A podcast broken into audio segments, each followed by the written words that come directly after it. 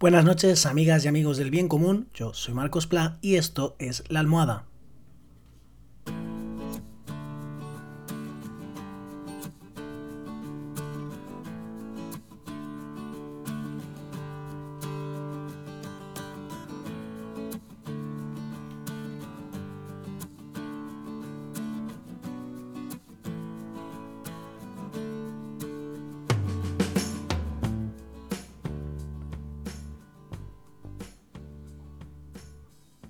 Bueno, ¿qué tal? ¿Cómo estáis? Espero que hayáis pasado un buen fin de semana.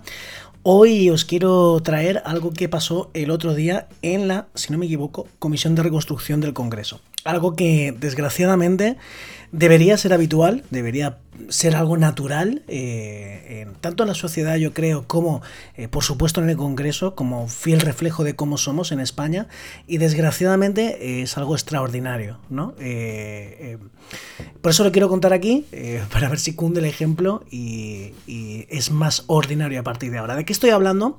Estoy hablando de que el ministro de Sanidad, Salvador Illa, en la comisión de no sé la reconstrucción o donde él va haciendo el parte eh, durante todo durante toda la crisis de la pandemia ha ido haciendo el parte de eh, bueno pues que estaba haciendo el ministerio de sanidad no y el parte de los infectados y cómo estaba todo esto se ve que al ahora cambiar de fase llegar a la nueva normalidad, parece que las comparecencias eh, tan, con tanta frecuencia se acaban y entonces él eh, quiere hacer como, parece que quiere hacer como una despedida ¿no?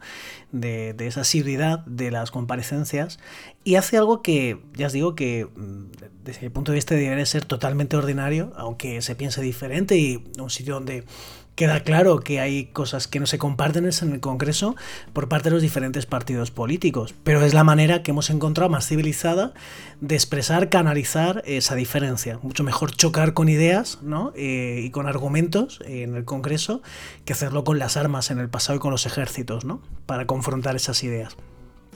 Así que eh, lo que hace el ministro ella es empieza a decir algo positivo de todos los portavoces, las portavoces de los diferentes eh, grupos parlamentarios. Entonces, eh, es decir, del portavoz del PP, no sé qué, del portavoz de no sé cuántos, y vamos, eh, eh, sorprende, ¿no? Porque luego eh, puedes tener las diferencias y él mismo, ¿no? Mientras va diciendo algo positivo, ¿no? que le ha gustado de cada uno de los portavoces, de las portavoces, expresa, ¿no? Aunque no compartimos, aunque nuestro político, nuestro proyecto político es muy diferente, dice, ¿no? En alguna ocasión, pues valoro no sé qué, ¿no? Y es que es así. todo el mundo al final tenemos ideas diferentes. Unos las tenemos muy diferentes, ¿no? Y eso se vería si fuéramos de partidos políticos, pues estaríamos enmarcados en partidos políticos diferentes. Y luego, pues hay gente que aunque en general estemos de acuerdo, pues luego hay matices, ideas concretas en las que discrepamos y no pasa nada, está bien, ¿no? Eh, esa es la idea.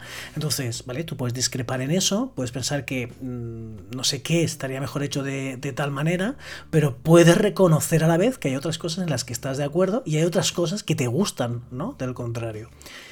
Entonces, eh, ojalá este tipo de cosas eh, dejaran de ser extraordinarias. Y cuando salen a intervenir los portavoces, las portavoces, los diputados, las diputadas, pues pudieran decir, mira, es a la gente del gobierno, ¿no? Eh, en este caso sin, sin lo personal, ¿no? de, de, la ley que proponen nos gusta no sé qué, pero pensamos que aquí se queda corta o pensamos que esto debería ser de otra manera pasa nada por reconocer que hay parte de lo que se está haciendo o que una ley te encanta.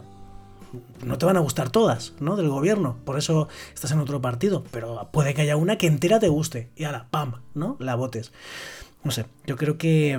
Mm, así es como nos relacionamos los humanos. Hay cosas que estamos de acuerdo, cosas que no. Pero no estamos en todo desacuerdo. Y, no, y, y somos plenamente conscientes que el otro no lo hace todo mal, ¿no?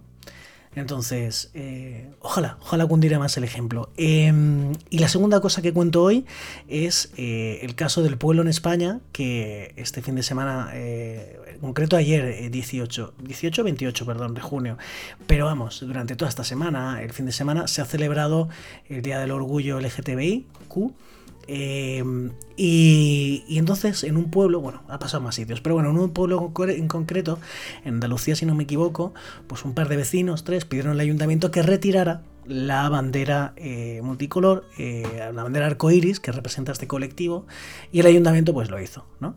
Y de repente eh, resulta que un comerciante del pueblo, que se que tiene la tienda en otro, en otro municipio, pues se le habían quedado, como no se puede celebrar en la calle por, la, por, bueno, por todas las eh, eh, prevenciones para el contagio de la pandemia, pues no se había quedado colgado con un montón de banderas, 400 banderas del, del, para el Día del Orgullo que no había podido vender, pues se fue al pueblo, se puso a repartirlas, no sé si a cambio un precio simbólico, no sé qué, el caso es que al final eh, colocó las 400 banderas en, su pueblo. Y entonces, donde aquellos no querían la bandera arcoiris en el ayuntamiento, pues aparecen las 400 banderas, bueno, casi las 400 banderas, no todo el mundo al final la cuelga, en, el pueblo, ¿no?